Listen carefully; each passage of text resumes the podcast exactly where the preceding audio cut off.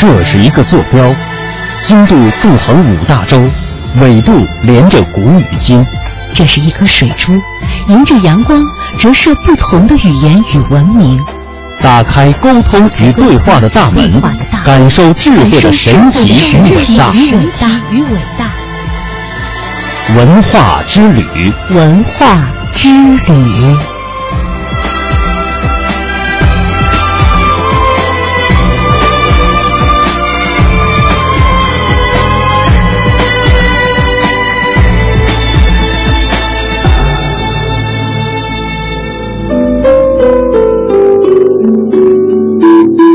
好的，欢迎各位听众朋友继续收听中央人民广播电台香港之声数码广播三十二台的文化之旅。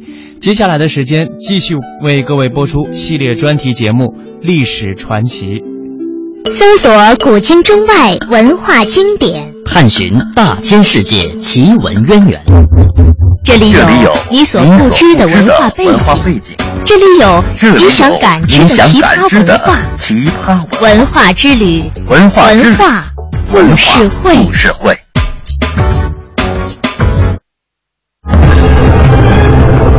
那听起来很像神话的记载，可信吗？为什么会发生？是怎么发生的？那里有什么特殊的东西在吸引着他们吗？他们为什么要这么做？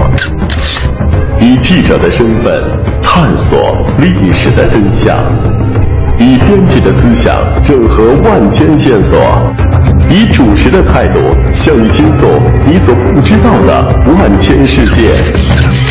根据史料的推断，很可能就在这里，我们可以找到答案。他们将深入古老洞穴，搜寻黑暗中隐藏的真相。欢迎您和我们一同感受真相大白的震惊和快意。关注历史传奇，知晓历史背后的故事。历史传奇，历史传奇。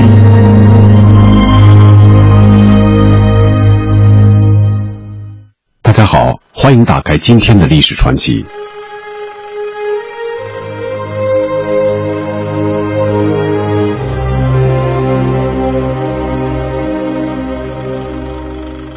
上个世纪五十年代，世界电影的无限生机从各种缝隙中吹进中国。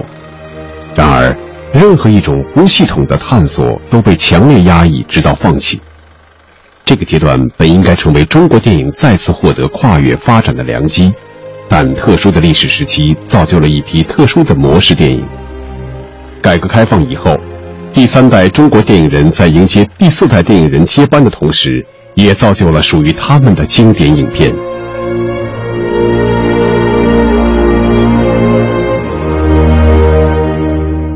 本期历史传奇将继续为您讲述中国电影百年下集。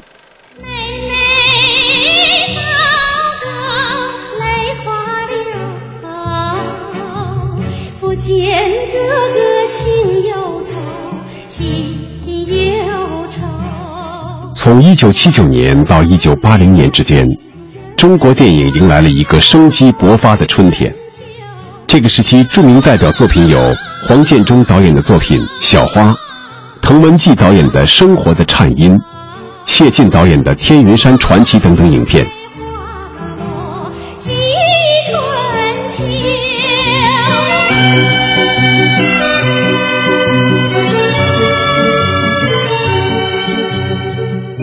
在这一时期，中国的第三代电影人厚积薄发，第四代电影人大多是北京电影学院六十年代的毕业生，但他们的创作生命却是从一九七八年以后才开始的。在上世纪八十年代，他们是创作群体中的新一代；而在北京电影学院，他们又是第五代电影人的老师。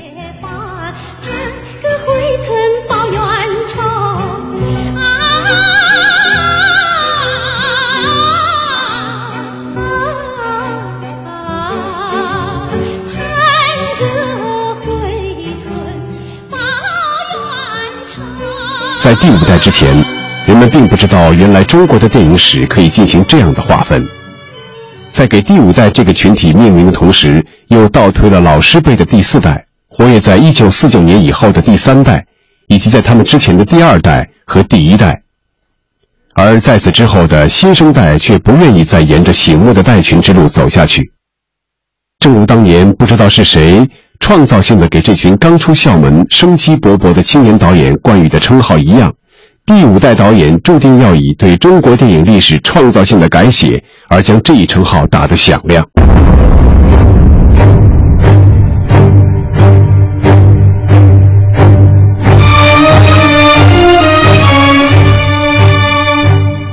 第四代和第五代这两代人成了中国电影的新锐力量。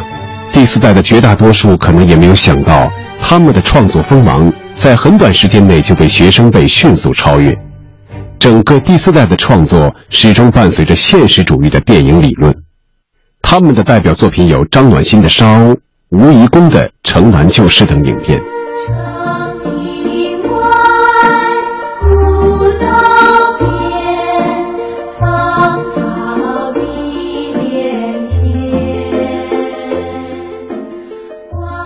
一九八二年，吴贻弓导演继《巴山夜雨》之后独立执导的《城南旧事》，为中国的散文电影提供了一个几乎难以企及的范本。影片以淡淡的哀愁、沉沉的相思为情感线索，透过小女孩英子的目光，在离情别绪中讲着三个似乎互不相关的故事。小童星沈洁和送别的歌词与旋律，是人们对《城南旧事》最感性的认知。影片注重影像的唯美风格，代表了同一时期一批中年导演的创作倾向。二十多年以后，人们仍然无法掩饰自己对这部影片的感情。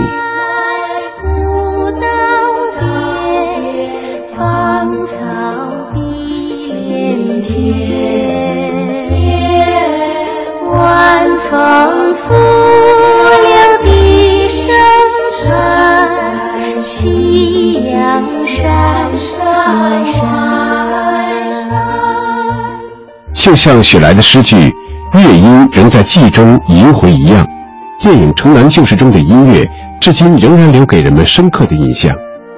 长亭外，古道边，芳草碧连天。这部影片的成功，一个很重要的因素就是音乐。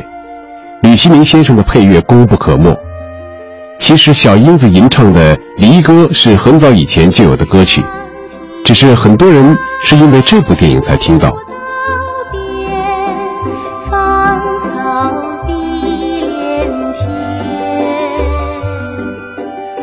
城南旧事》是台湾女作家林海音在一九六零年出版的自传体短篇小说集。林海音在小说里面也写到了这个歌词，人们叫它《送别》，说它是毕业的时候送别的一首歌。这部影片很多地方没有台词，就给音乐留下非常大的创作空间。不同情境下的变奏，把李叔同填词的伤感情绪烘托得非常充分。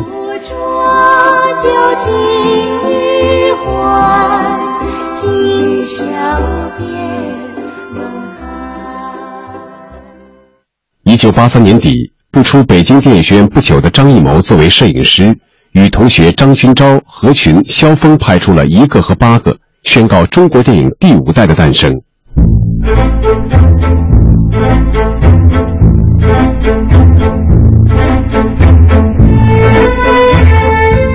随后，张艺谋又与陈凯歌合作，推出《黄土地》和《大阅兵》，在中国电影界掀起一股冲击波。伴随着这一股冲击波，中国电影的发展进程中再一次出现了井喷式的爆发。毕业于北京电影学院的第五代电影群体，他们的代表性作品还有田壮壮的《猎场铡撒》和吴子牛的《喋血黑谷》。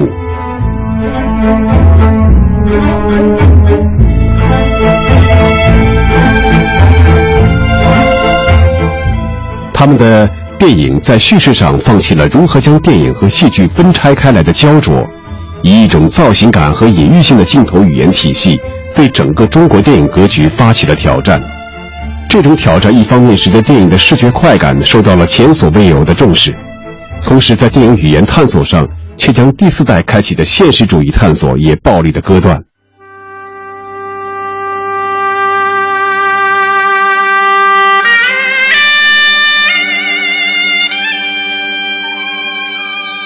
一九八四年的陈凯歌三十二岁，那年他拍出了他的银幕处女作，一部对中国电影产生深远影响的作品《黄土地》。《黄土地》是陈凯歌和张艺谋的会师之作，日后两人分别延续了第五代美学取向，并将作品风格推广到了全世界。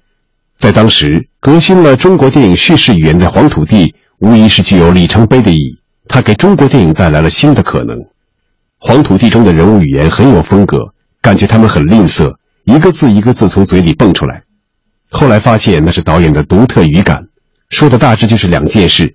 一个是公家人的规矩，一个是没有吃的，跟前面的这些无语、沉默、沉重、迟缓相连接，相比较，后面的打腰鼓场面才显示出他的力度、他的狂野、他的爆发。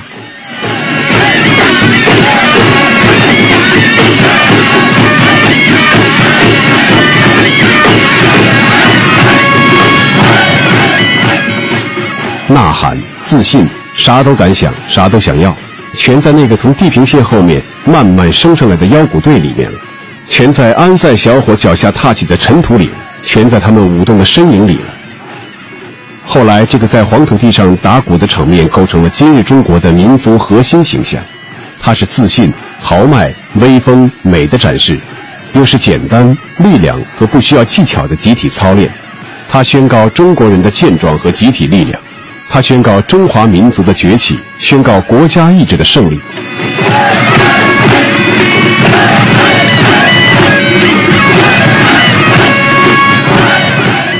还有几位第五代导演秉持一个观念上的主旋律，对民族勃发的呼喊，对集体精神的归属感，对中华民族强力崛起的一种自信和精神上的胜利宣告。在一个和八个里，这就是那声让演员血脉喷张喊出来的。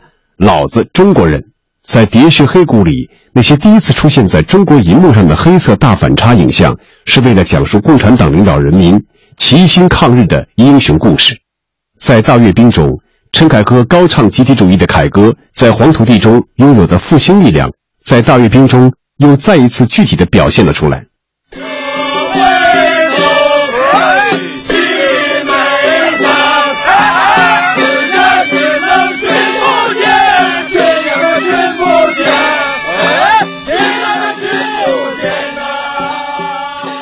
一九八七年，张艺谋的电影处女作《红高粱》诞生。无论是精神气质还是电影形态，都给我们留下了深刻的印象。影片中颠叫和祭酒神的场景至今记忆犹新，很多人回味起来都有特别痛快、心里扑腾扑腾的感觉。一九八八年，张艺谋的《红高粱》在柏林电影节上为中国人捧回了第一个金熊奖。从这部影片开始。第五代导演创作群体向着不同的方向分散发展。妈妈，妈妈，干什么？回来了。啊，谁回来了？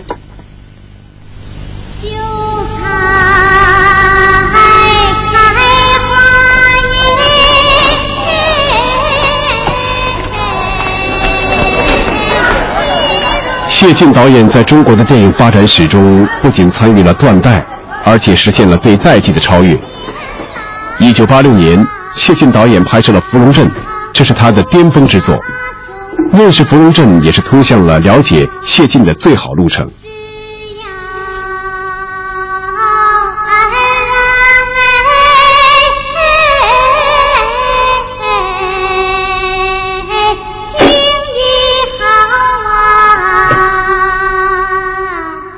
谢晋是现实主义电影的集大成者，他的《自成》系列的影片几乎成为相当长的一个历史阶段中国电影不可逾越的经典。虽然在整个电影史的序列上，谢晋被归为第三代，但实际上他完成了对代际的超越。靳副连长在我们九连的心目中永远是英雄。谢晋曾多次在公开场合说过。要拍能够留得住的电影，并希望生命结束在摄影机旁。改革开放之后，爱电影到痴迷程度的谢晋，一连串拍出了《天云山传奇》《牧马人》《高山下的花环》等多部在电影史中留得住的电影。哎呀，哎呀，爸！哎呦，我的亲爹，你慢点儿！哎呀，哎，我说您还要上哪儿去啊？这是，咱不。能说说吗？我说，咱们商量商量好不好？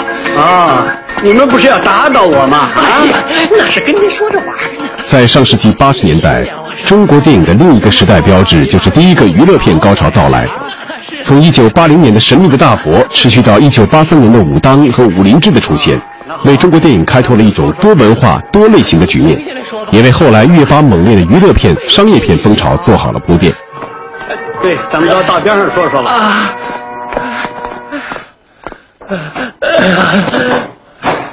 一九八七年初，一个更为自觉的娱乐片浪潮再一次席卷而来，《神鞭》《京都球侠》。金标黄天霸、黄河大侠、二字开店、最后的疯狂等影片的出现，令人耳目一新。各大电影厂纷纷投拍此类卖座的娱乐商业片，高潮的余波一直持续到一九九零年。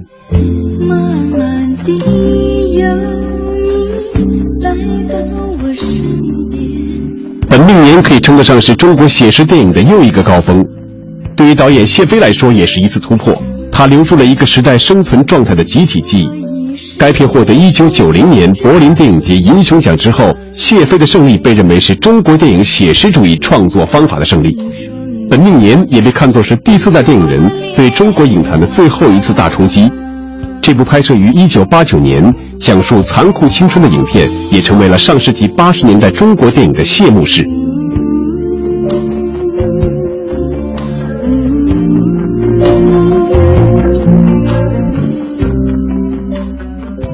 中国电影进入上世纪九十年代以后，第六代或者说是新生代的电影人登上了属于他们的创作舞台，人们把他们的作品称之为新生代电影。在这个时期，第五代导演黄建新在一九九二年拍摄了《站直了别趴下》，一九九四年杀青了《背靠背脸对脸》，再到一九九五年的《红灯停绿灯行》，黄建新的都市三部曲在当年曾经引发了关于知识分子如何保持精神和人格独立的讨论。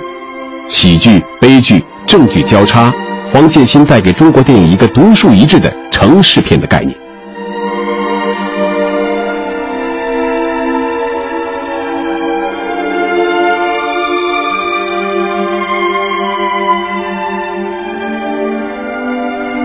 九二年，由冯小刚、郑晓龙编剧的大撒把，无疑是下岗都市电影的成熟之作。深受出国潮震动的男女留守者走到一起。京味电影独特的幽默自嘲和成熟豁达，给了留守者以温暖的怀抱。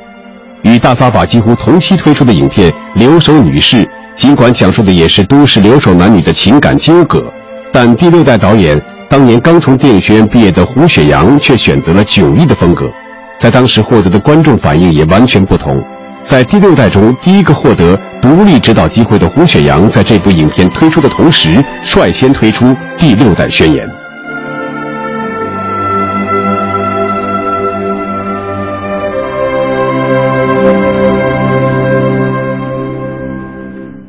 新生代导演中关于个人成长的讨论，给中国电影的创作获得了一次将电影创作和个人生命的表达高度结合的契机。但是，由于主流文化倾向和个人表达的呈现水平等多种原因，使得这些作品处于一种尴尬的境地。但是，其中一些作品依然值得关注，例如王小帅导演《冬春的日子》，姜文的《阳光灿烂的日子》，陆学长的《长大成人》和贾樟柯的《小五》。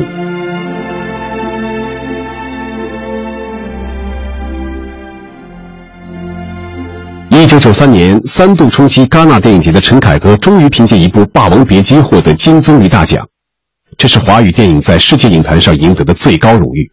您二位有二十多年没挨一块唱了吧？呃，呃，这，这啊，二十一年了，二十二年，呃，对，二十二年了。然而，从黄土地到《霸王别姬》，陈凯歌的变化成为了被讨论和被质疑的文化现象。有人认为导演是在向市场臣服，也有人认为影片走出了第五代以往虚幻的文化背景，进入了现代史。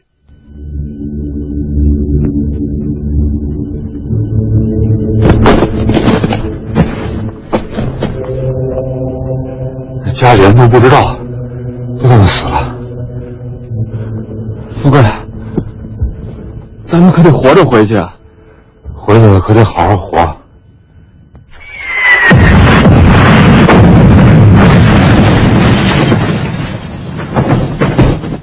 同样是一九九三年张艺谋取材于作家余华的同名小说活着开始拍摄。一九九四年完成并获得当年戛纳电影节评委会大奖主演葛优更凭借该片获得了最佳男主角奖。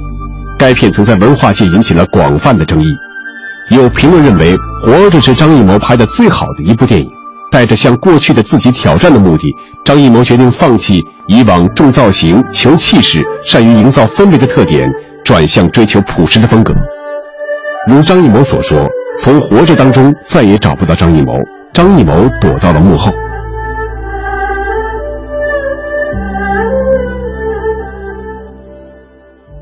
一九九五年的岁末，随着大片引进，香港贺岁片红番区出现在内地的各大影院里。内地观众第一次知道了还有一种电影被称为贺岁片。之后，成龙在内地接连推出了《白金龙》《一胆除心》等贺岁片，频频得手。一九九七年年末。甲方乙方的策划群体凭着市场感觉，率先推出国内首部贺岁片的名号，创下了三千六百万元的票房。回老爷太太，张佃户家的租子还是没收齐呀？那不成啊，得按合同办呢。地主家也没有余粮啊。之后，冯小刚相继完成贺岁片《不见不散》《没完没了》。大腕儿、手机等影片在中国电影市场持续创造票房神话，而冯氏贺岁片的光芒也远远盖过了编辑部的故事。北京人在纽约，一地鸡毛曾经的辉煌。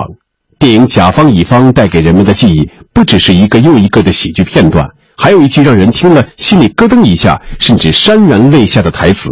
这句话就是影片的最后一句：“一九九七年过去了，我很怀念他。”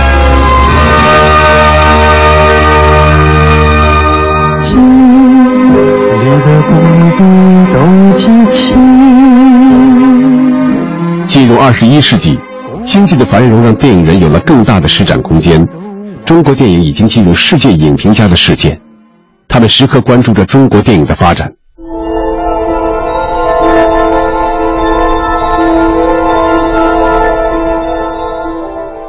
如果没有光，世界就无所依恋；于是有了光，也就有了影。各种光与影的奇妙关系，为人类带来诸多乐趣。与此同时，光影还成为人类的一种特殊的表达方式。一八九五年，电影诞生；一九零五年，中国电影在前门大观楼影院完成了第一次投射；二零零五年，中国电影博物馆开馆。一百年的风雨历程，从舶来的西洋影戏到中国电影巡礼世界各大电影节。从短故事片的最初尝试到高科技虚拟电影，中国电影的发展历程本身就是一部情节波澜起伏的电影。